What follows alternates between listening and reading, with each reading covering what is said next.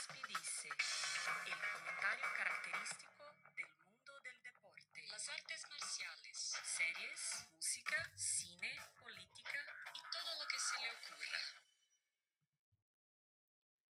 Episodio número 4, ya, ya estamos a estas alturas, ya es casi un mes, les quiero agradecer mucho eh, porque la verdad es que la respuesta entre el episodio 2 eh, y 3 ha, ha mejorado muchísimo, eh, ha llegado mucha gente nueva y eso me da mucho gusto, incluso algunas suscripciones eh, o muchas suscripciones, la verdad, incluso gente nueva, gente que no me conocía eh, ni por Twitter, ni por Facebook, ni por Milenio, ni por todas las cosas que he hecho en mi carrera. Y me da gusto, me da gusto, eh, aunque todavía sean poquitos, pero bueno, son muy buenos, son muy buenos los que han llegado y me da muchísimo gusto. Apenas llevamos tres episodios y la verdad es que la respuesta ha sido muy buena. Les mando un abrazo y les agradezco realmente a todos los que han compartido el podcast, a los que se han suscrito. Si no lo han hecho, se los recomiendo. Y bueno, pues eh, también recomiéndenle a sus amiguitos que se suscriban para que esta comunidad siga creciendo. ¿Por qué? Eh, porque no es, eh, no es demagogia. Esto, como ustedes ya se habrán percatado, es cada semana una recopilación de la opinión de todos ustedes, de los que me siguen en Twitter, de los que me siguen en Facebook y de los que me mandan sus comentarios por otras vías. Em, una disculpa por la tardanza, sé que, sé que fue más de una semana sin poder hacer episodio, pero tuve que viajar a Monterrey y es parte central del tema que quiero platicar. Em, no estamos listos, se llama este podcast, eh, o al menos este episodio, y, tiene que ver con, lo que está pasando en México y en Estados Unidos. Y hoy, que está siendo lanzado el podcast, viernes 24 eh, eh, de julio, en, México está arrancando el torneo ya oficialmente, la Liga BBVA, o como le pusieron ahora Guardianes 2020 BBVA al torneo, en, unas condiciones muy complejas. Lo mismo creo que está pasando en el béisbol de grandes ligas en los Estados Unidos, no, no, es privativo de México. Y lo mismo va a pasar cuando arranque la NBA en unos días y, y lo vimos con la MLS. Eh, y no sé qué vaya a pasar con la NFL, porque todavía tiene un mes más la NFL de, preparación y de protocolos, pero a final de cuentas eh, no está nada bien cómo están dándose las cosas y cómo se están presentando las cosas. Em, ¿Cómo lo ven ustedes? Les preguntaba yo, eh, literal, esta semana vuelve la Liga MX en México, las grandes ligas, la NBA y la NFL en Estados Unidos lo harán muy pronto. ¿Creen que estemos listos para regresar con los deportes de conjunto?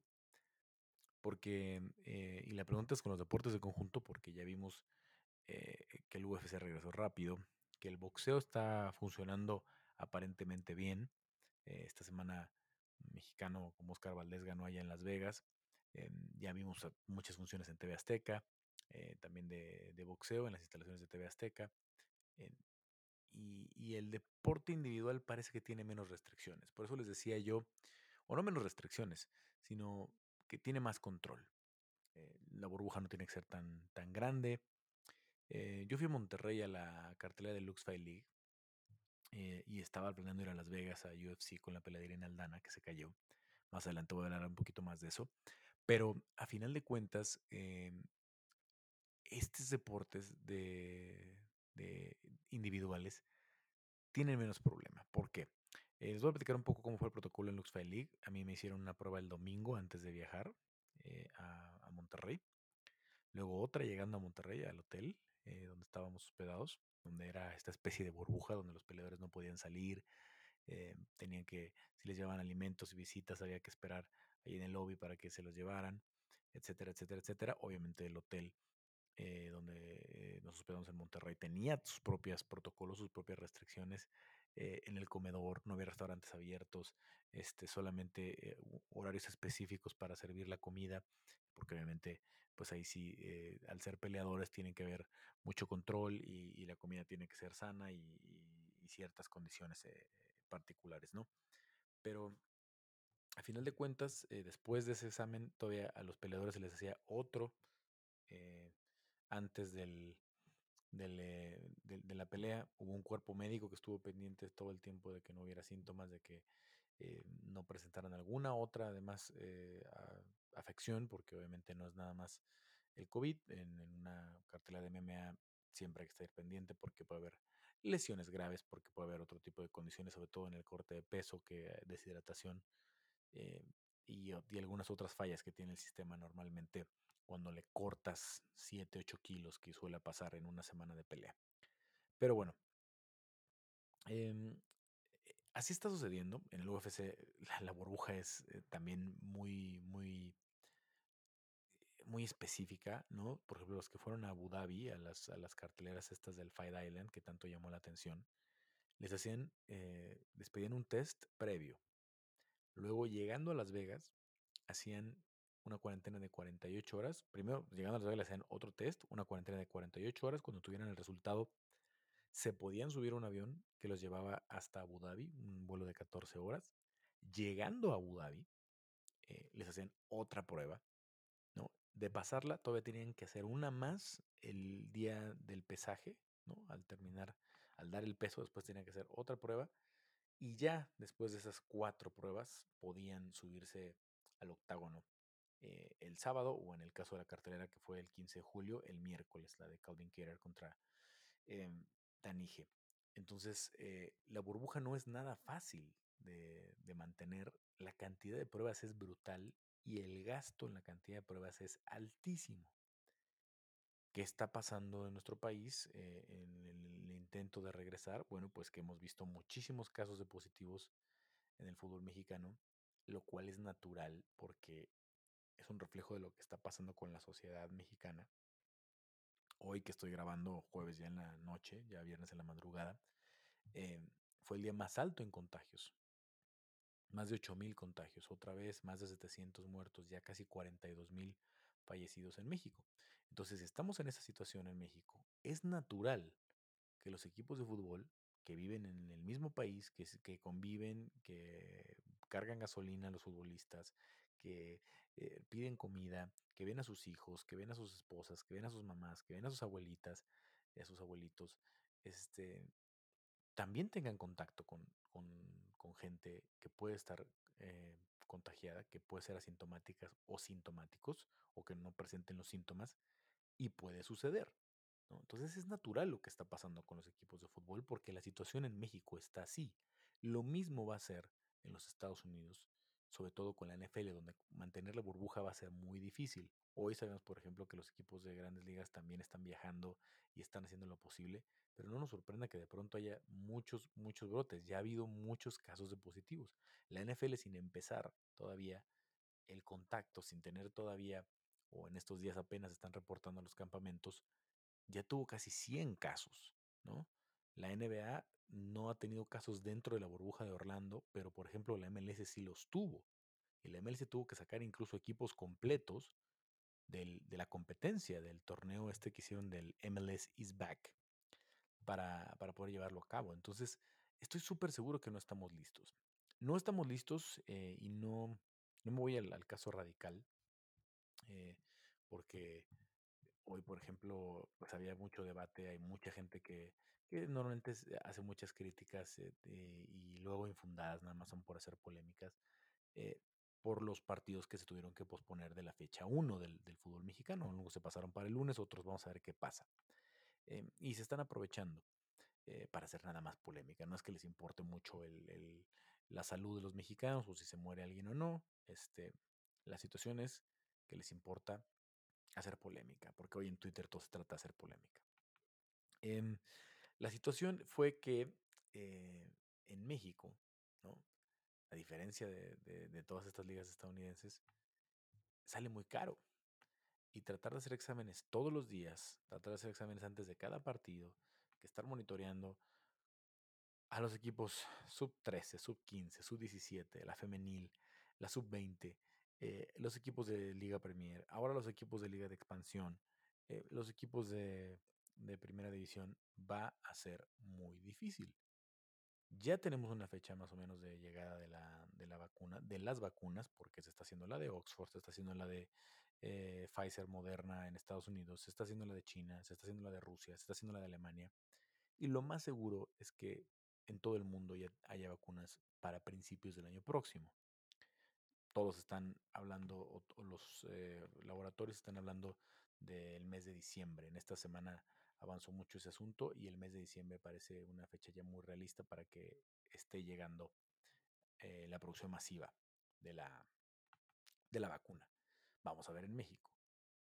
Realmente era lo más lógico en muchos casos esperar hasta principios del año que entra para reanudar la actividad en Estados Unidos y México, donde está completamente fuera de control la pandemia. También en Brasil, que son los países que tienen la tendencia más seria. Por ahí la India también tiene una tendencia preocupante, pero todavía no tanto como lo que estamos viendo de este lado del mundo.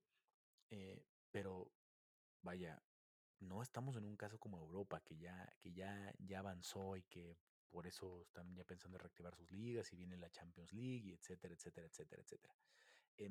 En, México es una situación muy complicada porque no estamos tratando de, reactivar un torneo corto, un torneo donde faltan algunas jornadas.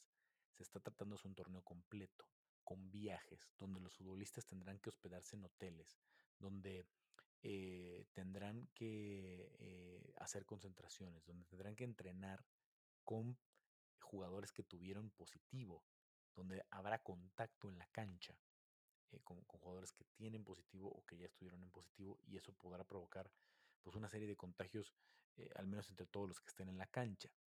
Em, lo cual esperamos en el caso de los atletas, de los futbolistas, que sean em, asintomáticos todos, pero el ser un atleta no te garantiza ser asintomático. Ya en México creo que el primer caso muy sonado fue el de la pentatleta Mariana Arceo, que en un año estará compitiendo en los Juegos Olímpicos de Tokio. Eh, ella habla de una situación súper drástica, le fue muy mal eh, la cuestión, eh, porque uno de los síntomas del, del, COVID que a lo mejor no, no, es muy notorio o no se habla mucho es la diarrea, además de los problemas para respirar, el dolor de cabeza, el cuerpo cortado. A ella le tocó obviamente una deshidratación terrible por, por, por, varios días de diarrea eh, y terminó hospitalizada y pensando de verdad, como lo ha contado en varias entrevistas, alguna que me dio a mí en radio, en W Deportes, eh, diciendo que, pues, se tuvo que despedir de su familia, que ya no sabía qué iba a pasar. Que, que, no sabía si le iba a liberar, porque obviamente la información sobre el COVID es muy confusa, en muchos casos hay muy poca información. En, esta semana también me tocó platicar con Irene Aldana. Irene Aldana, peleadora mexicana del UFC, si ustedes no la conocen, iba a estelarizar la cartelera del primero de agosto contra Holly Holm, ex campeona gallo. Una pelea muy importante para el MMA mexicano, para el deporte en México en general. E Irene no va a poder participar porque tuvo síntomas y se sintió mal. Tuvo síntomas y tuvo que parar su entrenamiento. Tuvo, eh, incluso hoy, pues todavía no puede hacer su entrenamiento al 100%, lo cual pues no le iba a permitir llegar eh, en condiciones óptimas a una pelea el primero de agosto y mucho menos era recomendable que viajara, eh, ya sea en un vuelo comercial o privado, a Las Vegas eh, por pues, todos los riesgos que conlleva, ¿no? Entonces, ser atletas y ser futbolistas tampoco les, les asegura que no va a estar su vida en riesgo. Lo más serio es pues que puedan ver a familiares, que puedan ver em, a otras personas que tengan todavía más factores de riesgo, como ya lo sabemos son, que sean mayores de 60 años, que tengan problemas respiratorios, que tengan diabetes, em, que tengan hipertensión, que son factores que agregan riesgo, pero no significa que al no tener alguna de estas no haya riesgo, como yo decía. Entonces, estamos viendo un, escenario muy, muy drástico en el fútbol mexicano, ¿no? Tenemos que acostumbrarnos entonces a lo que viene ¿Y por qué digo que no estamos listos? Porque el espectáculo no va a ser bueno. El espectáculo no va a ser el que esperamos. De por sí ya, mucha gente critica la Liga MX. A mí, eh, la verdad, eh, me cuesta trabajo ver muchos de los partidos de la Liga BBVA MX. Muchos. O sea, el 40% yo creo son partidos aburridos. Son partidos que además por los horarios me, cuesta mucho trabajo verlos. Leo algunas. Eh, leo algunas. obviamente que Veo, veo algunos partidos que me interesan, dos o tres a la jornada máximo, este, porque además es por trabajo. Pero, pero no es que pueda aventarme los nueve partidos de la jornada, la verdad, la verdad. Y quien diga que lo hace, híjole, mis respetos, ¿no? Ya de por sí tenemos ese problema. Y luego eh, viene la siguiente complicación, ¿no? Hoy va a haber equipos que van a perder mucho en, eh, en cuestión de, eh, en, en cuestión de, de, la calidad de sus plantillas. ¿Por qué? Pues porque van a tener que estar dando bajas por COVID, donde van a perder eh, una semana tres jugadores, otra semana cuatro jugadores, eh, alguna eh, otra este, semana tendrán 18 como dio Santos, o 7 como dio el Toluca, o 10 como dio Juárez y por eso se, se, reprogramó su, su partido. En fin, son muchas, son muchas las circunstancias y obviamente hoy estamos sin que arranque el torneo.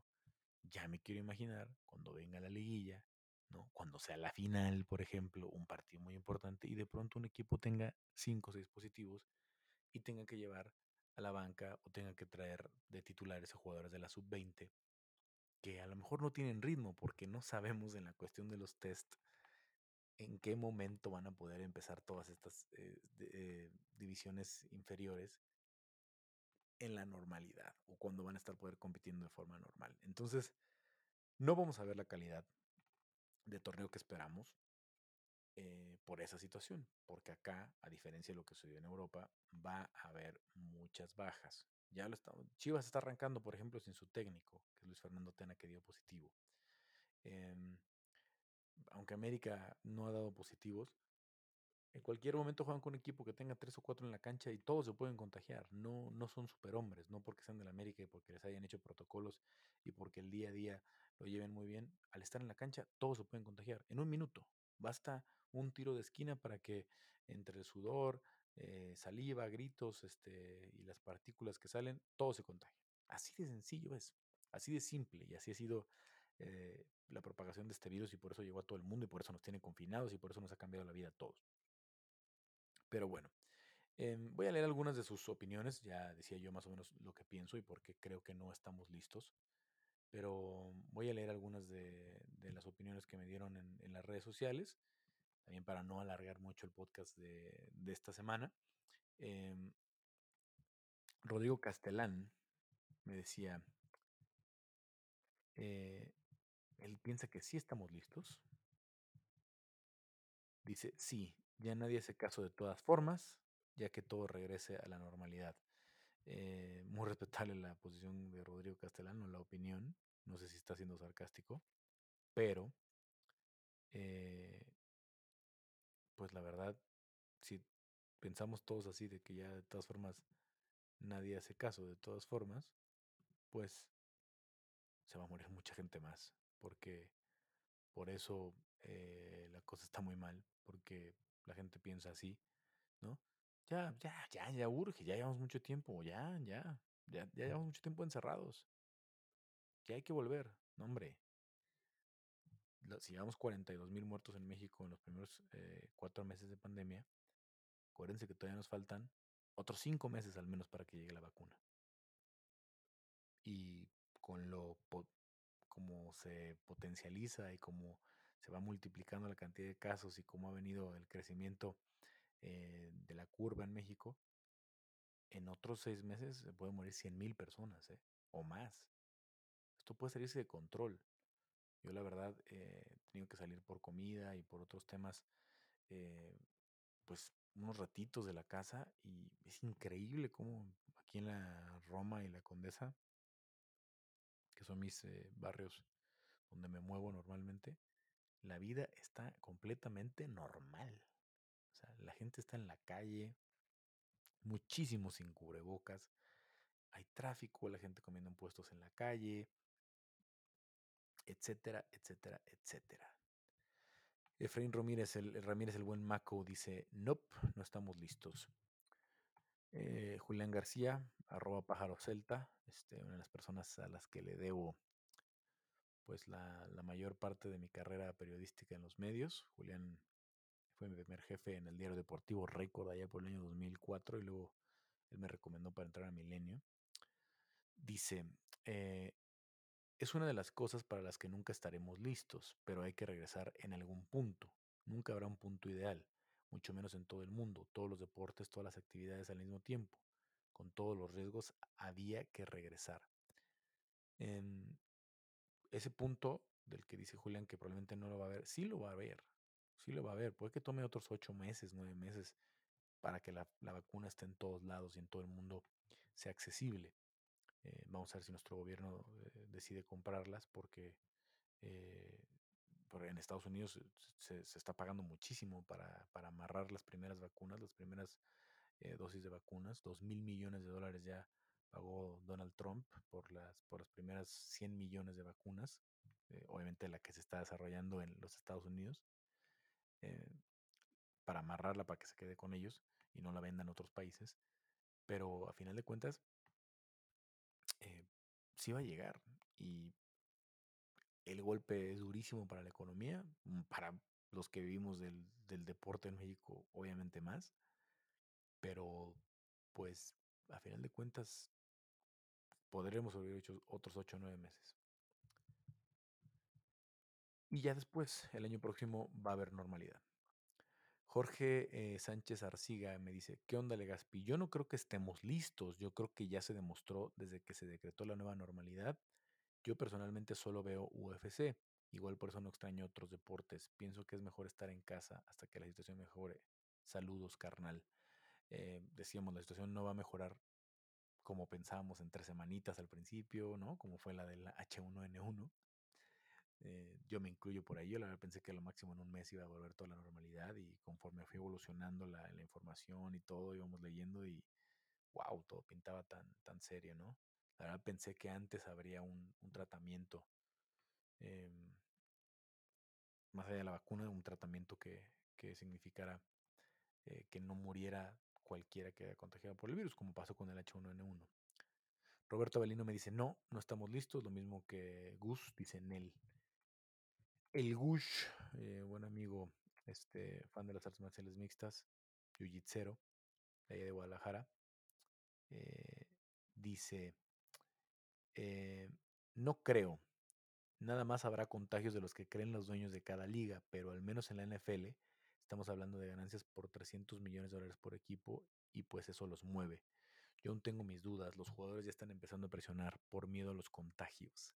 En la NFL como están pintando las cosas con este asunto que quieren meter 12, algunos equipos, otros 20 mil personas, algunos hablan de un porcentaje de, boletos que van a querer vender, la NFL puede caerse la temporada completa. Es si, si esto insisten ellos en, en meter público, se les puede caer la temporada completa. Vean los casos en los Estados Unidos.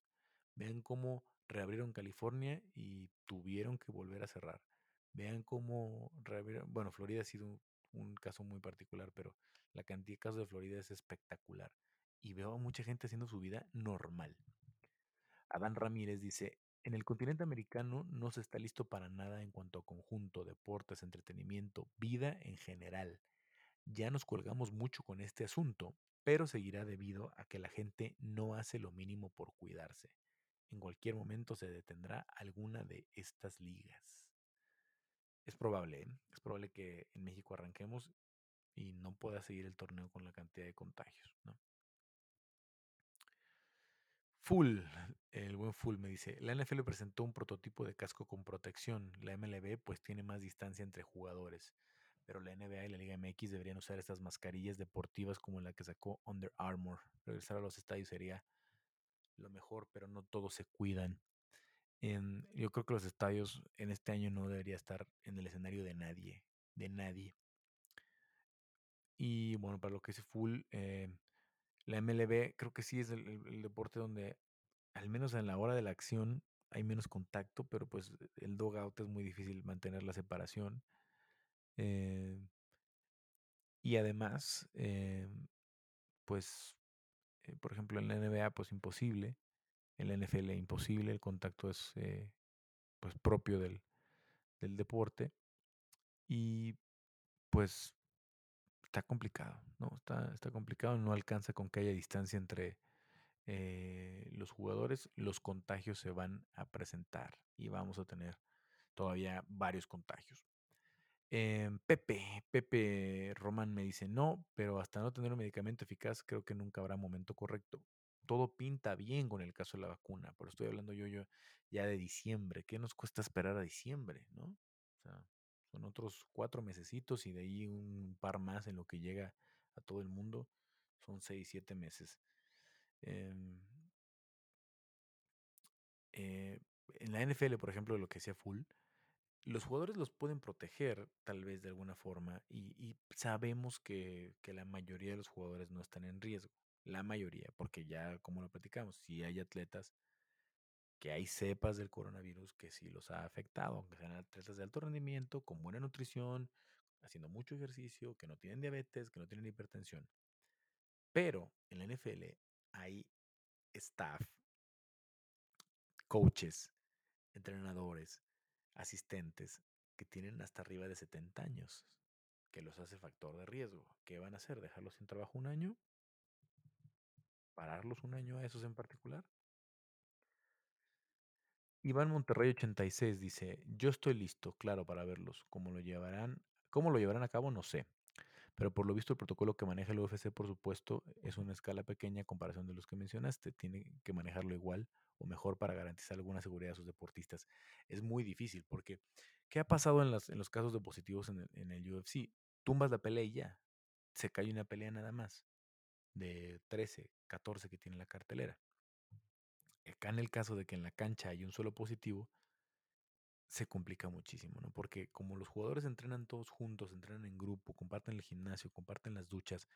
Por ejemplo, algo que fue primordial en la Bundesliga era que se prohibieron los baños eh, comunales en las duchas. Terminando el partido, todos los jugadores tenían que regresar al camión y de ahí hasta su cuarto de hotel para bañarse, para cambiarse de ropa, para no compartir en ningún momento. Eh, y evitar la mayor parte de contacto. Y ya recordarán que los festejos, etcétera, etcétera. Eh, la burbuja de la Bundesliga fue el ejemplo de muchas ligas europeas o de casi todas las ligas europeas. Hay un documento por ahí de 50 páginas que circula de cómo hicieron todo el, desarrollo del protocolo. Muy difícil de replicar en, en nuestro país. Eh, Héctor Ramírez dice no, pero sí serán un punto donde poner nuestra atención.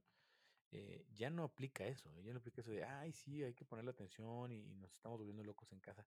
Hay muchas formas de entretenerse en casa que no sean los deportes, ¿no? Y ya hay algunos que sí están y hay unos que sí están en condiciones. Desafortunadamente en México no estamos bien. Jonathan Rivera dice, pienso que no, al menos MLB y Liga MX cada semana hay nuevos contagios y ya lo vimos. Ya lo vimos. Eh, eh, hubo, muchos contagios que, provocaron que se trazara la jornada 1. Al momento que estoy grabando, solo los pasaron para el lunes, todo el partido de Juárez y el de Mazatlán. Eh, pero puede haber más y puede que se cancelen unos partidos de la jornada 1 o que se reprogramen más adelante. Eh, dice también TD Best MMA, eh, usuario de internet, que es como ahí un nombre anónimo que tiene en Twitter, dice, yo creo que sí, que sí estamos listos. Bueno, pues yo no, yo no coincido con él. En fin, esa es la, la situación ¿no? que les platicaba. Como les contaba, yo estuve en parte esta burbuja en Monterrey, fui y vine de miércoles a sábado, eh, con muchísimas precauciones, muy nervioso en el vuelo. Eh, yo iba en un vuelo que pensé que no iba a tener, que no, que no iba a estar a, tope y no había un solo asiento vacío. Amigos que habían viajado, familiares que habían viajado, habían dicho, no, había como el 60% del vuelo nada más, etcétera, etcétera. Sí, el aeropuerto tiene mucho menos movimiento porque el volumen de, de vuelos está muy bajo, pero los vuelos que van van llenos. Entonces, para mí fue una tensión terrible. Eh, estoy haciendo cuarentena, no he visto a nadie de mi familia desde que regresé. Me voy a esperar este, una semanita más. Regresé el domingo pasado, voy a esperar hasta finales de la otra semana para, para ver a mi familia. Eh, porque obviamente sí estoy preocupado, obviamente sí, sí estoy este, con, con, eh, con, la preocupación pues de que no saber, ¿no? Si tuve contacto con el, con el virus en, en el vuelo de vuelta, ¿no? Al menos porque en el vuelo de ida pues sí me, me testearon en Monterrey, eh, desde el de vuelta pues no me podía hacer un examen. Entonces voy a hacer la cuarentena y probablemente al final de la cuarentena me hago un examen ya para ver cómo reactivo mis, mis actividades, sobre todo pues en, en ver a, a, mi familia, ¿no? Que no, no lo está viendo todos los días, está viendo una vez a la semana o así, pero pues para qué arriesgar. En fin, en fin, eh, mi diagnóstico es que no estamos listos, pero de todas formas así va a arrancar. De todas formas, eh, la situación así va a ser. A mí no me gusta mucho el deporte sin, sin, eh, sin público. Em, en el MMA, mm, a final de cuentas, es una experiencia diferente. Me tocó estar por primera vez en una cartera de puerta cerrada. Las peleas arriba creo que nos afectan mucho, pero sí como aficionados, pues es una historia diferente, ¿no? Eh, se escucha muy diferente, se ve muy diferente y no es lo que, lo que, lo que queremos los, los fans del, del deporte en general, ¿no? No sé si eh, vieron los partidos de esta eh, Copa de pretemporada o de estas copas de pretemporada que hubo en el fútbol mexicano y son muy raros, ¿no? Este, por más que le meten sonido y etcétera, etcétera, pues no, no es realmente fútbol como lo conocemos, ¿no? Lo mismo está pasando en Europa, lo mismo está pasando en todas las, las ligas donde están reactivando, ¿no? En el béisbol de grandes ligas que hoy, que hoy regresó, yo estuve en algunos partidos de pretemporada eh, y vaya, qué, qué feo se ve en las tribunas, sobre todo en el béis que es muy difícil por los elevados, ¿no? Por los batazos elevados que, que van hacia la primera, la tercera o, sea, o, sea, o hacia los jardines, pues ver el, el, estadio vacío, todas las tribunas vacías, pues es muy extraño, ¿no?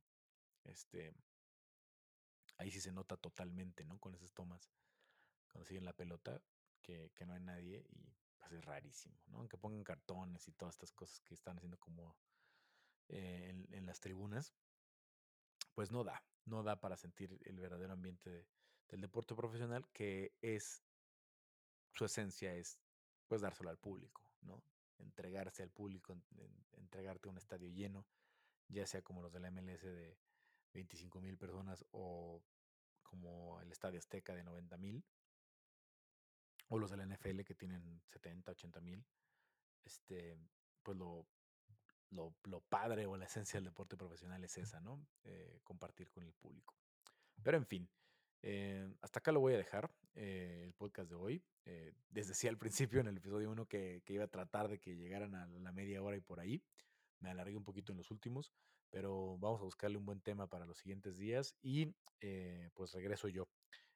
Como decía, les agradezco mucho por esta participación. Sigan compartiendo, síganme mandando sus mensajes, ya lo saben, ahí está arroba en Twitter, arroba en Instagram eh, y MMA por Carlos Contreras de Gaspi o solamente Carlos Contreras de Gaspi en Facebook, están las dos páginas, para que platiquemos, para que me digan eh, qué opinan, si les gustaron los temas, si ya se, eh, ¿cómo se llama? Si, si, ya se suscribieron, si no, suscríbanse.